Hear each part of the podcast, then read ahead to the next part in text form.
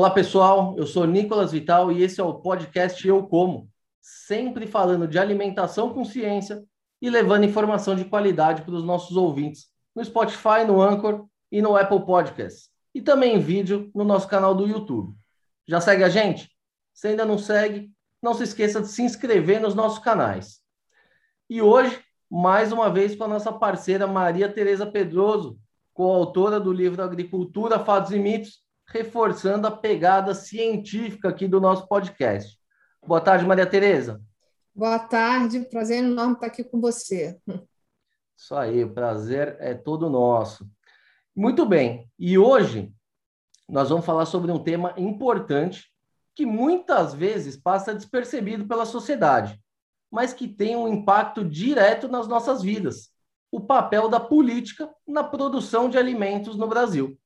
No primeiro momento, pode até parecer uma coisa distante e sem sentido, mas a realidade é que as decisões tomadas em Brasília, muitas vezes influenciadas por pressões de grupos radicais, interferem diretamente na disponibilidade, na qualidade e nos preços da nossa comida. Mas para falar sobre esse tema com conhecimento de causa, hoje nós vamos conversar com Aldo Rebelo, político experiente que foi deputado federal pelo PCdoB entre 1991 e 2015, tendo presidido a Câmara entre 2005 e 2007 e que também atuou como ministro das Relações Institucionais, dos Esportes, da Defesa e também da Ciência e Tecnologia. O Aldo também foi o relator do Código Florestal Brasileiro, que colocou a legislação brasileira entre as mais avançadas do mundo em termos ambientais e também da lei de biossegurança. Aldo, muito obrigado pela presença, é uma honra ter o senhor com a gente aqui hoje. Muito obrigado, Nicolas. Um grande abraço, um abraço aos internautas, aos ouvintes e um abraço também à querida amiga Maria Tereza Pedroso. É uma alegria poder encontrá-los aqui. Muito bem. E Aldo, para a gente começar essa história do começo aqui, o senhor foi, né, entre outras coisas, o relator do Código Florestal Brasileiro, que é um marco né, para o Brasil, para o agronegócio brasileiro. Aí eu faço a pergunta para a gente começar essa conversa. É possível produzir e preservar ao mesmo tempo? Mais do que possível, Nicolas, é necessário. O Brasil não pode fazer uma escolha entre produzir alimentos e proteger o meio ambiente. Essa escolha pode ser feita por grupos de interesses limitados, restritos. Agora, a população, a sociedade, precisa, naturalmente, que o país produza alimentos em quantidade, em disponibilidade, a baixo custo, com boa distribuição, essa é uma necessidade. E a outra, a que a população não pode renunciar, é a proteção da natureza e do meio ambiente. Aliás, quem mais tem interesse em proteger o meio ambiente, em preservar os recursos naturais, porque deles precisa para produzir, é o agricultor. E o meu desafio como relator do Código Florestal foi exatamente o de combinar, o de conciliar, o de reunir tanto as preocupações com a proteção da natureza, quanto com a segurança jurídica dos produtores de alimentos. Esse foi o desafio. E acho que o código, sem nenhuma, sem nenhum favor, pode ser considerado como a legislação mais avançada, mais rigorosa, mais equilibrada, disponível em todo o mundo. Não há nada parecido com o Código Florestal brasileiro. E Aldo, ainda é, dentro dessa questão do código, é interessante que ele é, desagrada em parte tanto os ambientalistas quanto os produtores. Isso significa que a gente está num caminho certo, né? Que, que, que, a gente conseguiu um equilíbrio aí nessa, nessa questão do, do código, que é bom para o Brasil, no fim das contas. Como é que foi é, mediar esse conflito de interesses dos dois lados? Porque deve ter sido uma pressão muito grande de, de ambos os lados, né? Como é que foi isso, você que era uma peça central nessa história? Você reúne as condições para mediar, para julgar, quando você reúne também duas qualidades, duas virtudes. A primeira é a do equilíbrio. Se você não tem equilíbrio, você não está capacitado para julgar. Então, essa é a primeira condição. Ter equilíbrio na disputa, no debate entre os dois fatores de uma causa, né, de uma discussão. A segunda virtude é você ter conhecimento, a autoridade do conhecimento. Por essa razão, eu, quando assumi a relatoria do código, eu não assumi nenhuma posição. Eu digo, eu desconheço ainda a matéria, tenho interesse em proteger o meio ambiente, mas também proteger os agricultores, e eu vou me dedicar, no primeiro momento, a conhecer a matéria. E aí, nesse esforço, nós realizamos mais de 200 audiências. Eu visitei o Brasil inteiro, visitei da fronteira de Roraima com a Venezuela, lá na Serra do Tepequém, até a fronteira do Rio Grande do Sul, lá em Itaqui, no meio dos plantadores de arroz, a fronteira oeste, lá em Corumbá, na Embrapa Pantanal, para conhecer a realidade do Pantanal, lá no semiárido nordestino, em Petrolina, ali junto a Juazeiro da Bahia, no sertão, Visitei quase, quase todas, não todas as Embrapas, as Embrapas do Mato Grosso do Sul, do, do Piauí, de São Paulo, do Paraná, visitando todas, cada uma cuidando de um tema. Ouvi os agricultores, os pequenos, os médios, os grandes. Ouvi as agências ambientais dos estados, a da União, o IBAMA, o Ministério do Meio Ambiente, o Ministério Público Federal, fui lá para ouvir o Ministério Público Federal, o Ministério Público dos Estados, as principais universidades, fui fazer audiência pública na Exalc, aqui em São Paulo, na Escola de, de Agricultura, ouvi as outras universidades, ouvi a SBPC, bem, ouvi as ONGs, todas elas, essas ONGs ambientalistas, tanto as que trabalham em prol do meio ambiente, como aquelas que trabalham em função dos seus interesses profissionais. E isso me deu, naturalmente, o conhecimento necessário para propor uma legislação que, ao mesmo tempo em que é rigorosa e a queixa, pelo menos de parte dos agricultores, ela é procedente. Você tomar um agricultor da Amazônia, ele tem que renunciar a 80% da sua propriedade para o meio ambiente, só pode usar 20% da sua área. Onde é que existe isso no mundo? Isso não existe em nenhum lugar do mundo. O agricultor americano usa 100%, o sueco, o dinamarquês, eles são é, ambientalistas para efeito externo, mas lá todo mundo planta em beira de rio, usa toda a área, lá a situação é diferente. Eles vendem essa, essa coisa aqui para o Brasil por outros interesses que não são propriamente o da natureza.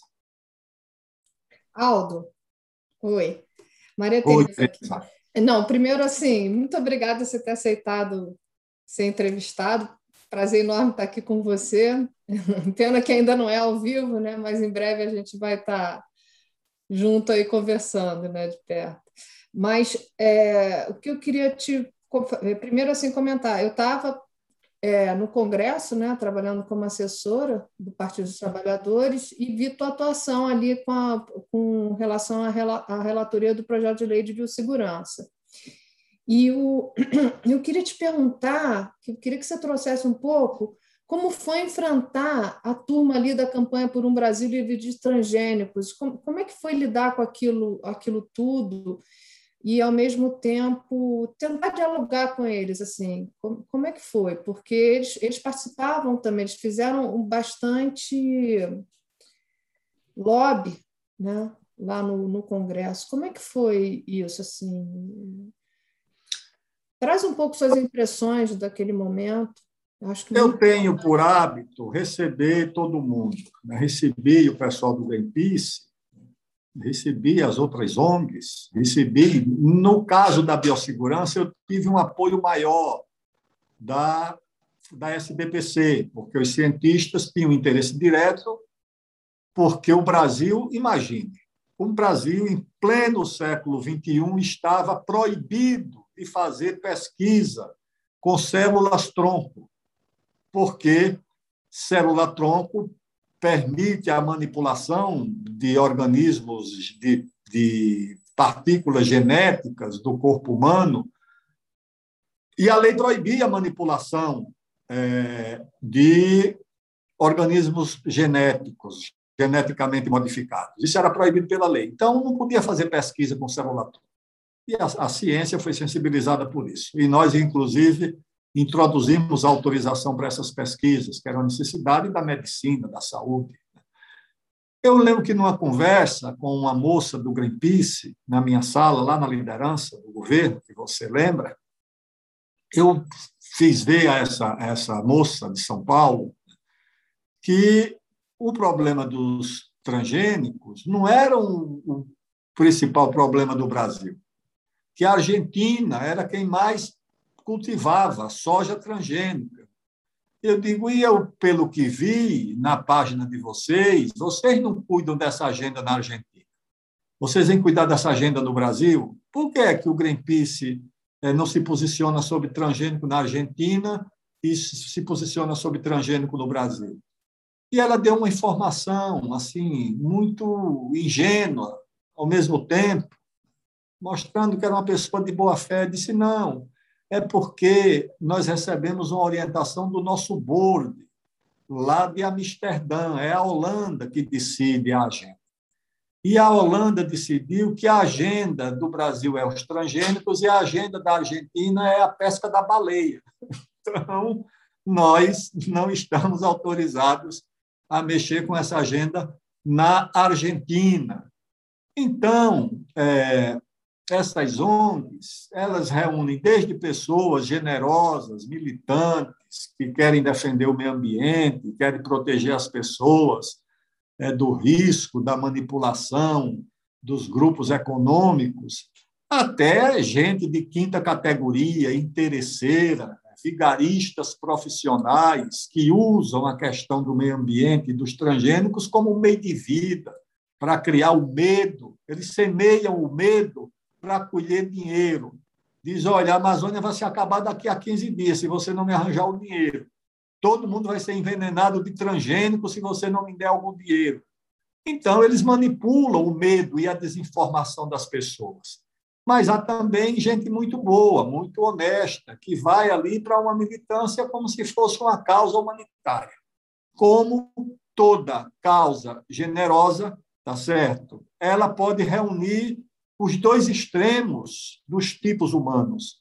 Pode reunir o que há de melhor para servir aquela causa e ela pode também reunir o que há de pior para tirar proveito daquela causa. É assim. E assim foi nesse debate dos transgênicos. E Aldo, você está falando aí das ONGs, né? É, essa é uma questão que não para nunca, né? Era no Código Florestal, depois no, na questão da biossegurança dos transgênicos, entra para os agro, agroquímicos, e agora, mais recentemente, a gente teve a questão das queimadas na Amazônia, né? Que a gente sabe que sempre teve queimada na Amazônia, é, só que eles vêm usando isso é, como uma bandeira, como você mesmo disse, alguns para capitalizar, outros por desinformação. Como é que é essa história? A, Amazonas, tá, a Amazônia está em risco mesmo? Está em chamas? O que, que você tem a dizer sobre esse tema? Olha, eu conheço a Amazônia desde os anos 70. Eu era estudante e um grupo resolveu reorganizar a UNE, a União Nacional dos Estudantes e escolher ali um voluntário para visitar a região da Amazônia, para tentar reorganizar a UNE no Acre, Rondônia, Amazonas, Pará, etc. E eu fui o voluntário. E foi a primeira vez que eu fui, em 1979, que eu fui à Amazônia. Já havia aquela ideia de que aquilo era uma coisa irreversível, o desmatamento e as queimadas.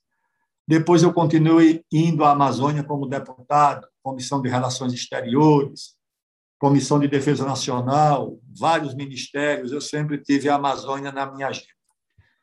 O, o problema da Amazônia é que ela não é explicada, nem para o Brasil, nem para o mundo. As pessoas conhecem a Amazônia por uma versão da mídia do Sul e do Sudeste, que, quando quer falar sobre a Amazônia, vai ouvir uma ONG que tem uma, uma sede na, na Europa e um escritório na Faria Lima.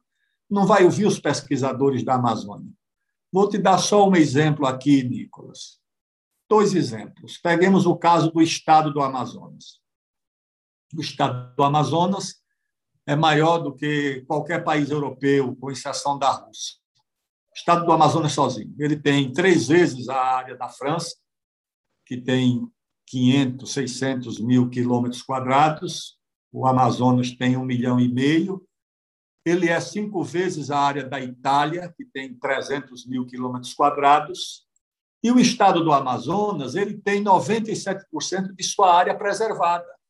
Toda a agricultura, toda a pecuária, toda a infraestrutura, tudo que tem antropizado, que está ocupado na Amazônia, tudo junto, a economia, as cidades, tudo, tudo, tudo não chegam a 3% do território.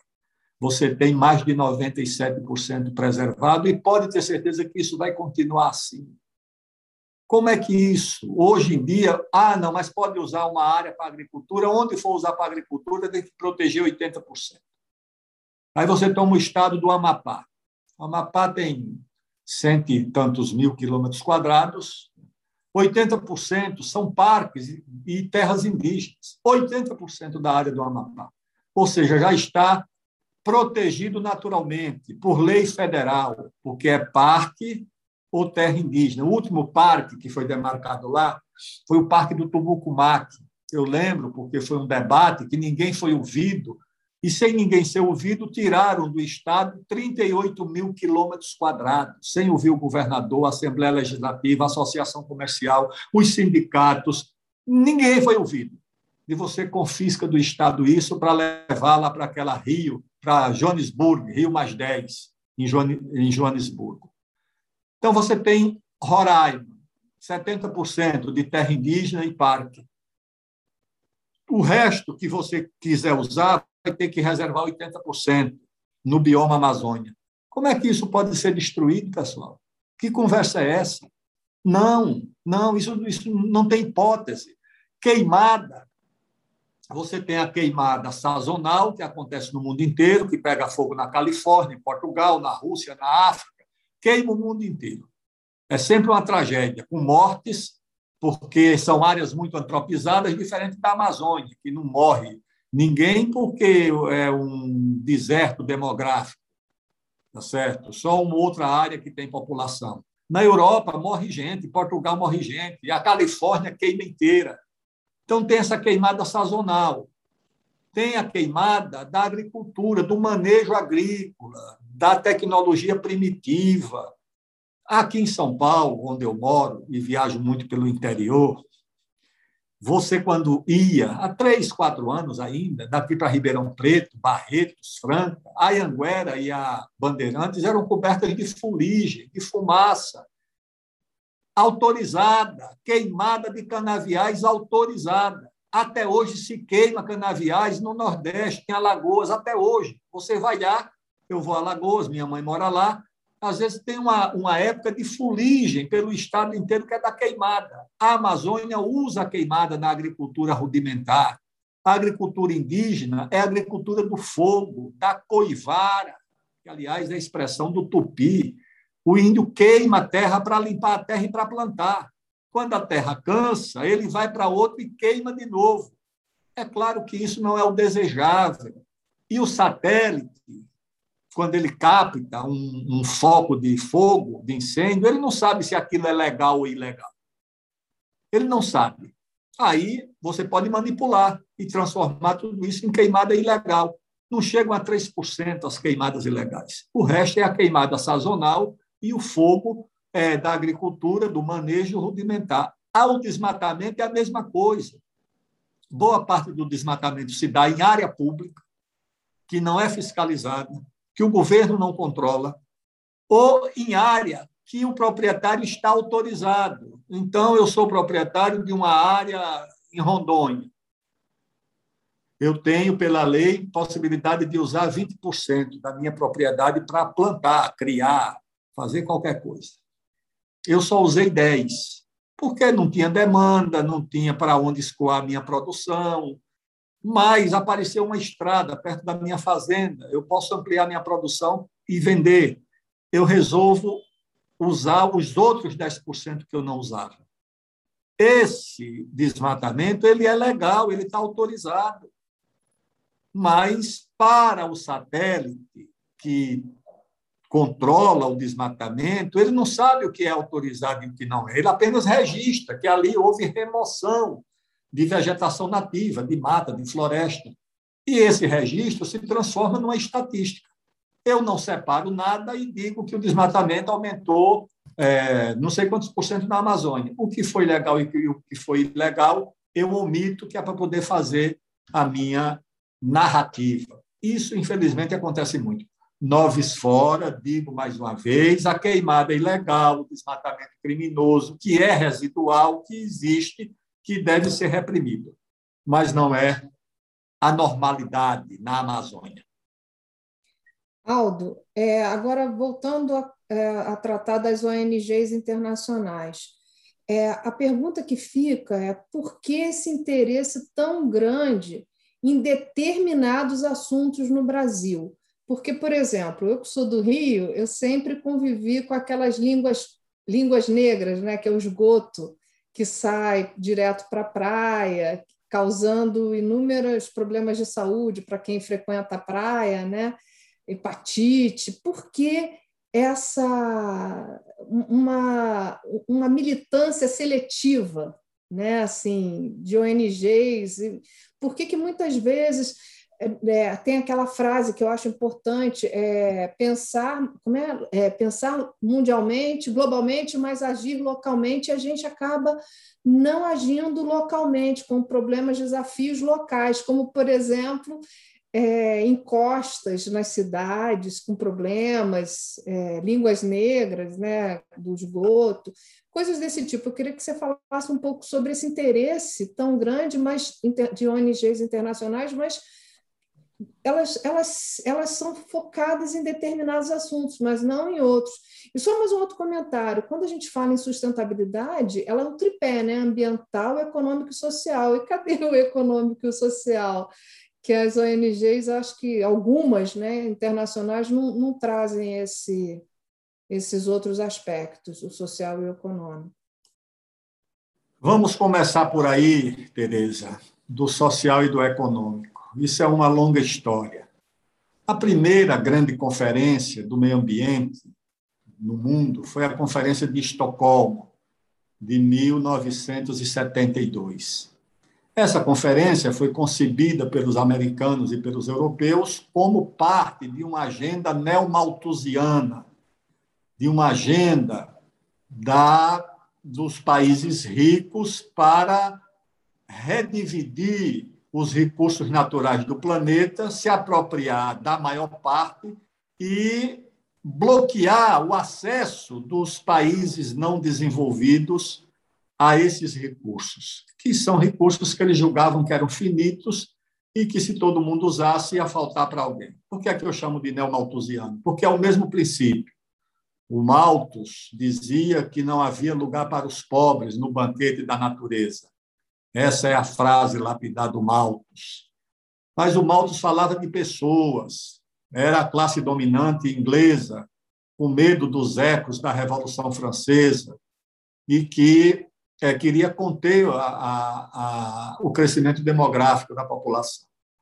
Esse neomalthusianismo moderno é um neomalthusianismo entre as nações, são as nações ricas dizendo que não há lugar para os pobres ou para as nações pobres no banquete da natureza. Organizaram essa conferência que era para estabelecer o chamado limite do crescimento para os pobres, para os ricos, ele é ilimitado. O que é que acontece? O Brasil vivia num governo militar, 72.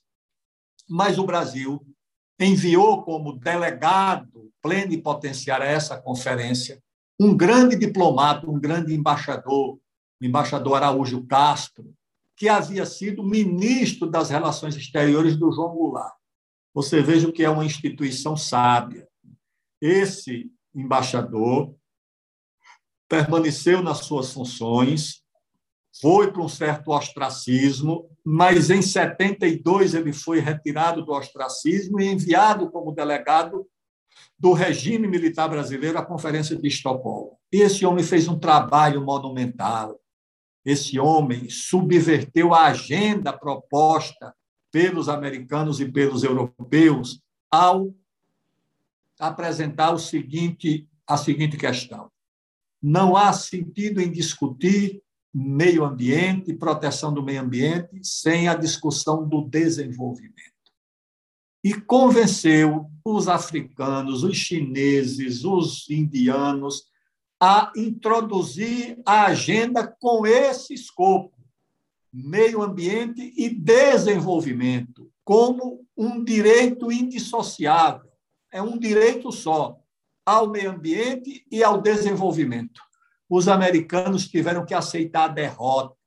O Brasil tomou conta da agenda, mas depois disso nós fomos abandonando essa agenda. Quando chegou no Rio de Janeiro, o desenvolvimento já estava quase que absolutamente secundarizado. E depois virou só meio ambiente e o desenvolvimento foi abandonado. E o Brasil terminou aceitando isso e aceitou recentemente também. Você veja agora, desembarcou no Brasil, está desembarcando, hoje, amanhã, sei lá quando, uma delegação de uma pretensa internacional progressista, recebida aqui por ONGs, por personalidades da oposição, para dizer que vai barrar e enterrar Ferrogrão. Você imagina o que é que eles têm a ver com Ferrogrão? Mas vão para lá, estão indo para o Oeste, depois vão a Belém, recebidos pelo povo do PT, do PSB, pelo prefeito de Belém, uma agenda de sabotagem do desenvolvimento do Brasil, de sabotagem do crescimento do Brasil. Então, isso não acontece por acaso. O esgoto, tá certo, não é um problema que interessa ao mundo. O que interessa ao mundo é transformar a Amazônia num ativo supervalorizado de crédito de carbono.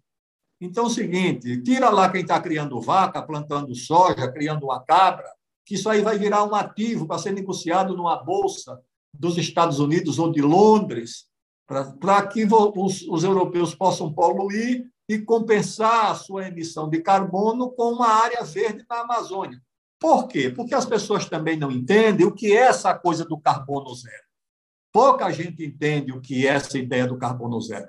Carbono zero não é o mundo parar de emitir carbono.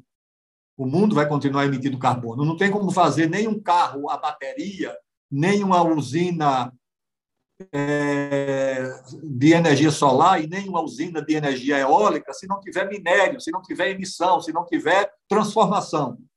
O carbono zero é você sequestrar carbono no mesmo volume que você emite. Só que os europeus dizem: nós vamos sequestrar carbono como? Com áreas verdes. Eles não estão dispostos a ceder áreas verdes para isso. Então, eles se voltam para a Amazônia. Tá certo. Vai, pode chegar um ponto em que o sujeito vai dizer lá para um agricultor, para um pecuarista: olha, eu te pago o dobro do, do que te rende as tuas vacas e o teu milho e a tua soja para tu transformar isso aí numa área verde. Isso, em, em pequena escala, já está acontecendo. A classe média, os advogados, os médicos, os promotores, os advogados, os juízes estão comprando os pequenos sítios no Nordeste para transformar em área verde. E manda o, o, o pequeno proprietário que vivia daquilo para a periferia da cidade, tá certo? Onde o filho vai se meter na droga, a filha, quem sabe Deus o que vai acontecer, o que vai acontecer, e ele vai para a depressão.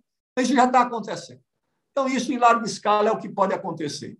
Então, isso é o que mobiliza boa parte, mais uma vez, fazendo reparo e justiça às ONGs humanitárias. Mas as outras, tá certo? As mercenárias, querem saber de esgoto a céu aberto nas cidades Querem saber se aqui. Aqui eu estou a, alguns quilômetros do rio Tietê. São milhões de pessoas despejando esgoto in natura dentro do rio Tietê. Eu faço uma cavalgada saindo daqui de Santa Amaro até Pirapora de Bom Jesus, pela beira do rio Tietê. É impraticável. É impraticável. Você chega lá lacrimejando, o nariz ardendo de poluição. Você acha que tem alguma ONG interessada nisso? Não. A ONG está preocupada com o sujeito que está criando uma cabra lá no, no Nordeste, uma vaca em Araçatuba plantando soja no Mato Grosso. É isso que elas querem querem impedir que aconteça. E Aldo, a minha próxima pergunta, você já até deu o gancho nessa tua última resposta, que é justamente a questão das ferrovias, né? Que é, é uma bandeira também atual aí que o pessoal vem levantando, com esse verniz ambiental de proteger as matas, enfim. Só que isso, o trem é, é uma coisa muito mais sustentável, né? Um trem tira aí 200 caminhões aí das rodovias emitindo CO2 do diesel, enfim. No fim das contas, o que eles querem mesmo é tirar a competitividade do Brasil, como você mesmo disse. Do ponto de vista do governo, isso não deveria ser uma questão de soberania? Por que, que esses caras têm tanto poder e influência e eles conseguem barrar um projeto importante para o desenvolvimento do Brasil como esse, e que também não significa dizimar a Amazônia, você vai fazer uma linha ali, vai ser irrisório o que você vai derrubar ali. Isso não é uma questão de soberania? Por que, que eles têm tanta força? Nicolas, a ferrovia vai percorrer uma área que já é federal, que é a margem da BR, não sei se é 163, que é a, a Cuiabá-Santarém. Esse, essa ferrovia, que sai de Sinop até Miritituba, lá no Rio Tapajós, no Pará, vai nessa área de domínio da União, já vai ali, margeando a ferrovia. E pega um trechinho de um, poucos hectares de, uma, de um parque, que é o, o acho que é do Jamanchim, que tem um milhão de hectares. Pega menos de 0,1%, qualquer coisa. Agora, o problema qual é? Como diz o poeta o Camões, né? rei fraco faz fraca a forte gente.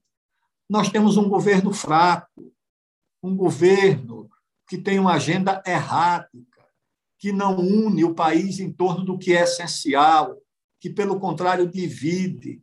Ao invés de brigar com o Supremo em torno dessa decisão, por exemplo, vai brigar com o Supremo em torno do nada, tá certo? Em torno do nada, ou seja, é uma agenda que não remove os obstáculos ao crescimento do país. O resultado disso é que o Supremo dá uma decisão é, contra a construção da Ferrogrão e o governo não tem nem força para reagir. Desembarca uma delegação de arrivistas, aventureiros internacionais, que não o que vir se preocupar com o desenvolvimento do Brasil, apoiado por gente da oposição, e o governo nem reage porque é um governo fraco, é um governo isolado internacionalmente. O Brasil briga com o governo dos Estados Unidos, briga com o governo da China, briga com o governo da França, da Noruega, da Alemanha, da Argentina, da Venezuela, da Bolívia, do Peru. Ou seja, o Brasil é um país sem aliados. Internamente é um país dividido, tá certo? Onde a oposição faz, faz tudo para destruir o governo, mesmo que ameace destruir o país, e o governo faz tudo para destruir a oposição, mesmo que isso também destrua o país. Como é que nós vamos parar numa situação dessa? Ou seja, aqui virou um palco de disputa entre uma agenda, de uma agenda externa. É a agenda do governo, é do Partido Republicano, que é a agenda do governo, e a agenda do Partido Democrata, que é a agenda da oposição. Não, isso, isso precisa parar. O Brasil precisa de unir forças em torno do que é essencial, do seu desenvolvimento, como é que a China é, constrói 30 mil quilômetros de ferrovia em 10 anos, ferrovia de alta velocidade, e nós somos barrados para fazer 900 quilômetros de uma ferrovia essencial da nossa infraestrutura. Nós não temos nem governo e nem oposição preocupados com o país. Lamento dizer isso, mas é o que eu acho. Mais do que o que eu acho, é o que eu vejo você que teve por tanto tempo ali no, no, no, poder, né, tanto como deputado quanto como ministro, como é que você enxerga essa questão da, da ferrovia? Isso vai andar ou eles vão conseguir barrar o, o a ferrovia? Momentaneamente já barraram. Já teve uma decisão do Supremo suspendendo a decisão de uma lei no Congresso que cedeu 0,00000 do parque para, para passar a ferrovia. Uma ONG e um partido de esquerda aí foram no Supremo e um juiz que provavelmente não sabe nem onde fica a ferrovia resolve decidir e de uma canetada suspender. Não, isso tem que ser enfrentado. Agora não se enfrenta como o governo quer, ameaçando instituições, ameaçando o ministro, ameaçando. Não, se enfrenta com um debate sério. respeitando o Supremo, respeitando os ministros, mas discutindo e questionando as decisões. É assim que se faz. Esse presidente acha que vai fechar o Supremo? Ele acha que o Senado vai caçar um, um, um ministro? Não vai caçar nem ele, com todos os erros que ele está cometendo, vai caçar ninguém. E, além do mais, o seguinte: deixa de se debater o que é essencial, que são as posições erradas do Supremo. Um, o Supremo Tribunal da, do país, que deve ser a Corte Suprema da nação brasileira, que virou uma instituição de causas universais causas do meio ambiente, causas de gênero, causas de raça, causas disso, causas da biologia dos indivíduos e não dos interesses coletivos dos indivíduos. É isso que precisa ser discutido com o Supremo. Vocês são um tribunal constitucional de uma nação determinada. Vocês não são um tribunal constitucional do universo, da ONU, da Inglaterra, da Argentina ou de Angola. Vocês estão, são tribunal constitucional de uma sociedade nacional, que é a brasileira, que organizou um Estado, e o Estado organizou as suas instituições para tratar dos interesses nacionais. E vocês ficam tra tratando de causas cosmopolitas. Às vezes eu hoje ouço a entrevista do ministro do Supremo, se ele fosse ministro do Supremo de qualquer país do mundo, ele ia dizer a mesma coisa. Ele não trata dos problemas do Brasil. É, agora, eu queria que você explicasse um pouco os motivos pelos quais é, uhum. algumas pessoas, uns grupos que se auto-intitulam de esquerda, eles se posicionarem é, contra tecnologias que são capazes de baixar o custo dos alimentos, né, como os transgênicos, mecanização agrícola, herbicida. Eu queria que você é, situasse, porque é um tema assim que confunde demais o eleitor, né? O que, que é, se auto-intitulam de esquerda, mas é, são contra tecnologias que vão baratear o alimento, que justamente que mais pesa no orçamento das famílias mais pobres. Queria que você trouxesse um pouco de luz sobre esse tema. É complicado, né? Tereza, aí também é o caso da, do cruzamento de dois fenômenos, que é o interesse comercial, que muitas vezes mobiliza essas ONGs, ao lado da ignorância. Nunca subestime a ignorância nesses casos. Tem um livro daquele divulgador científico americano, do Carl Sagan, que chama O Mundo Assombrado pelos Demônios. Livro de cabeceira, né? é, é maravilhoso. Maravilhoso. Ele conta ali uma história, não sei se é nesse livro ou no outro, chamado Bilhões e Bilhões, que fizeram uma pesquisa nos Estados Unidos sobre qual teria sido a causa do desaparecimento dos dinossauros. E a resposta era uma, uma resposta de alternativas. Né? E a resposta que ganhou foi que as pessoas acharam que os dinossauros desapareceram porque não couberam na Arca de Noé. Então, isso na população dos Estados Unidos, do país que tem a maior rede de ciência, o maior número de pesquisadores do mundo, mas onde a ignorância científica é muito grande. Você tem nos Estados Unidos, isso ele cita até no livro, um presidente da República que tomava decisões ouvindo cartomante, ouvindo prestidigitadores, é, ouvindo esse tipo de gente e não ouvindo a ciência. Então, a formação científica é, da, daqueles que têm responsabilidade de decidir é muito baixo, entendeu? O conhecimento é muito baixo, o conhecimento da ciência é muito baixo. E essas, essas pessoas manipulam essa, essa ignorância. Então, eu acompanhei, como relator do, do, da, da lei do, dos organismos geneticamente modificados, da lei da, da biossegurança, essa questão. Acompanho recentemente o caso desse desse feijão desenvolvido pela, pela Embrapa, que foi alvo da sabotagem das ONGs. Quando fui ministro da Ciência e Tecnologia, era lá que, que fica a Comissão Nacional de Biossegurança, e as ONGs queriam impedir à força a reunião dessa comissão, que é uma comissão composta por pesquisadores, cientistas, todos com muito elevado grau de responsabilidade, cientistas que eram ameaçados. Eu é que sei como tratar com essa gente, tá certo? ministro da Ciência e Tecnologia nunca tinha ido numa reunião da, da Comissão de Biossegurança. Eu chamei lá a secretária da comissão, que era uma moça lá do, do, do, do Ministério. Eu digo, olha, marca a reunião, eu vou abrir a reunião e mandei avisar para todas as ONGs. Eu digo, se chegar perto, a Polícia Federal vai prender. Vou chamar a Polícia Federal e a Polícia de Brasília. Se tentarem qualquer coisa, inclusive gente ligada ao governo da época, ao governo, ao PT, que queriam participar dessa sabotagem. Digo, não, comigo isso não funciona. Mas é, há uma parte de ignorância nisso. É, essa, essa, esse feijão que foi, que foi é, protegido do mosaico dourado, que levou muito tempo para a Embrapa liberar a comercialização, era muita pressão da, das ONGs em relação, em relação a isso.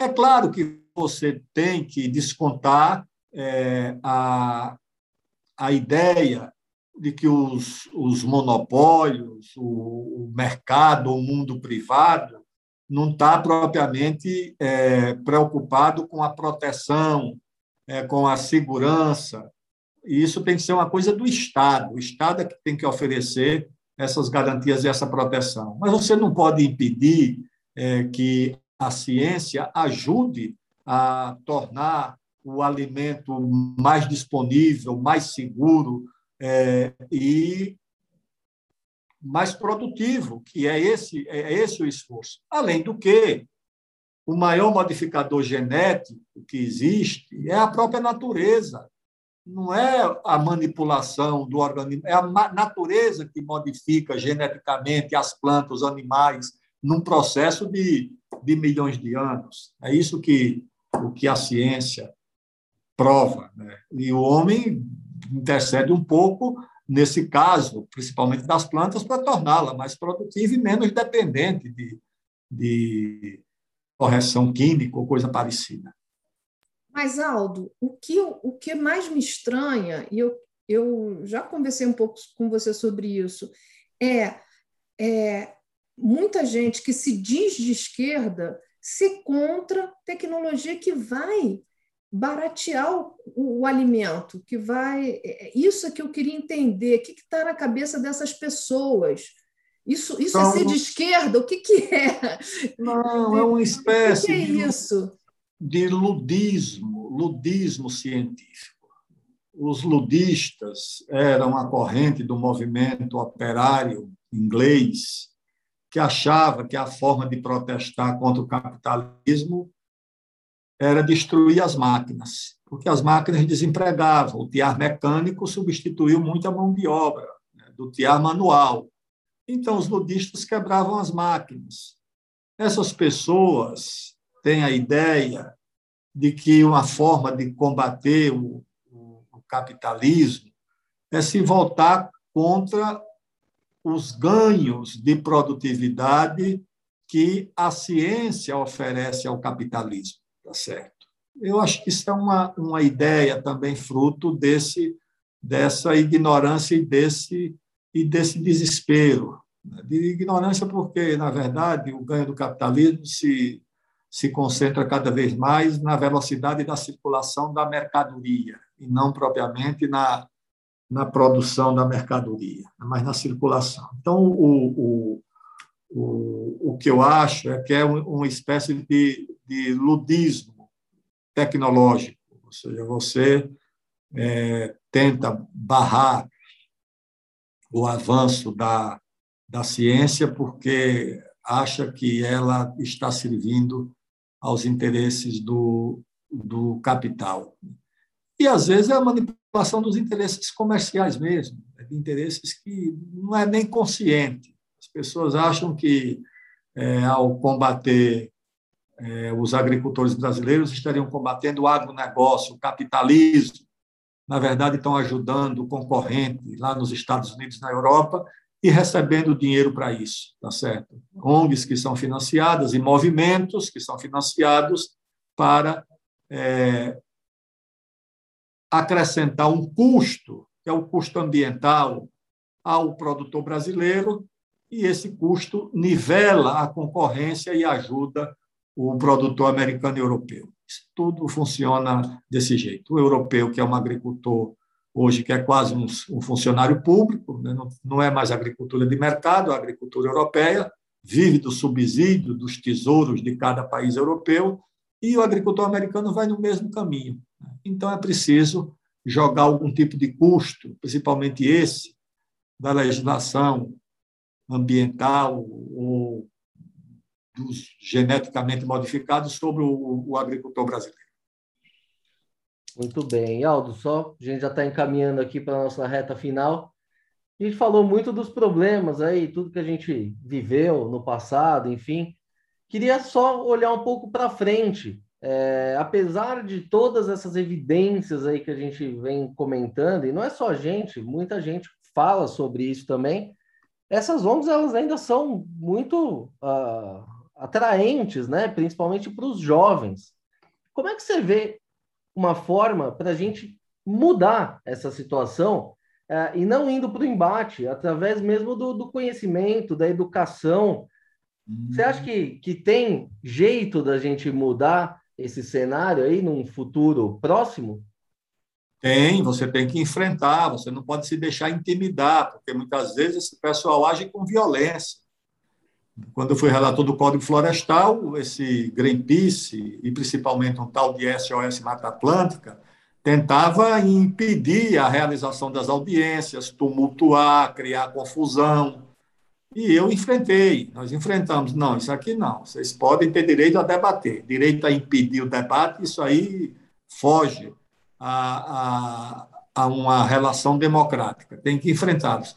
Enfrentar principalmente com argumentos, reunir conhecimento, porque eles, como são militantes de causas, eles não se preocupam em reunir argumento, eles são ignorantes, eles não conhecem, eles não se especializam, eles é, agem muito nas redes sociais, num processo de intimidação, é, mas argumentos científicos, técnicos, eles dispõem pouco. Então, acho que é preciso enfrentar e esclarecer a opinião pública. A opinião pública ela é aberta a compreender as coisas, desde que haja uma, uma explicação razoável, que você tenha argumentos para convencer. Acho que o Brasil pode convencer que o lugar dele na, no debate ambiental do mundo não é o Banco dos Réus. O Brasil é um protagonista importante e precisa alguém que explique isso para o próprio Brasil e para o mundo. O governo atual é incapaz de fazer isso, ou seja, não sabe como fazer, e a oposição, lamentavelmente, não quer fazer, porque acha que pode é, cavalgar o preconceito, cavalgar essa intimidação, usar essa agenda ambiental do mundo aqui para efeitos internos. Muito bem. Aldo, essa conversa está ótima aqui, mas infelizmente o nosso tempo já está chegando ao fim. Queria te agradecer mais uma vez pela excelente entrevista aqui. Foi uma verdadeira aula para mim, certamente também para os nossos ouvintes. Então, fica aqui o agradecimento mais uma vez e já o convite para a gente retomar essa conversa em breve. Fico à sua disposição, Nicolas. Um abraço aos ouvintes, aos internautas, um abraço a Tereza e um abraço a você e até breve. Um abraço fraterno e, e que você fique bem, e que a gente consiga construir esse país aí, né? Um pouquinho. Vamos lá, sim. Tá bom? É isso aí. Então, obrigado, Aldo. Obrigado, Maria Tereza, por contribuir aí brilhantemente mais uma vez aí para nossas entrevistas. Muito bem, pessoal. Essa edição do podcast Eu Como vai ficando por aqui. Se gostou da entrevista, não se esqueça de seguir os nossos canais no YouTube, no Spotify ou na sua plataforma de streaming favorita. Aproveite e siga também no Facebook e no Instagram. Lembrando que esse podcast tem o patrocínio da Crop Life Brasil e volta Saiu com a sua programação normal na próxima terça-feira. Por hoje é isso e até a próxima.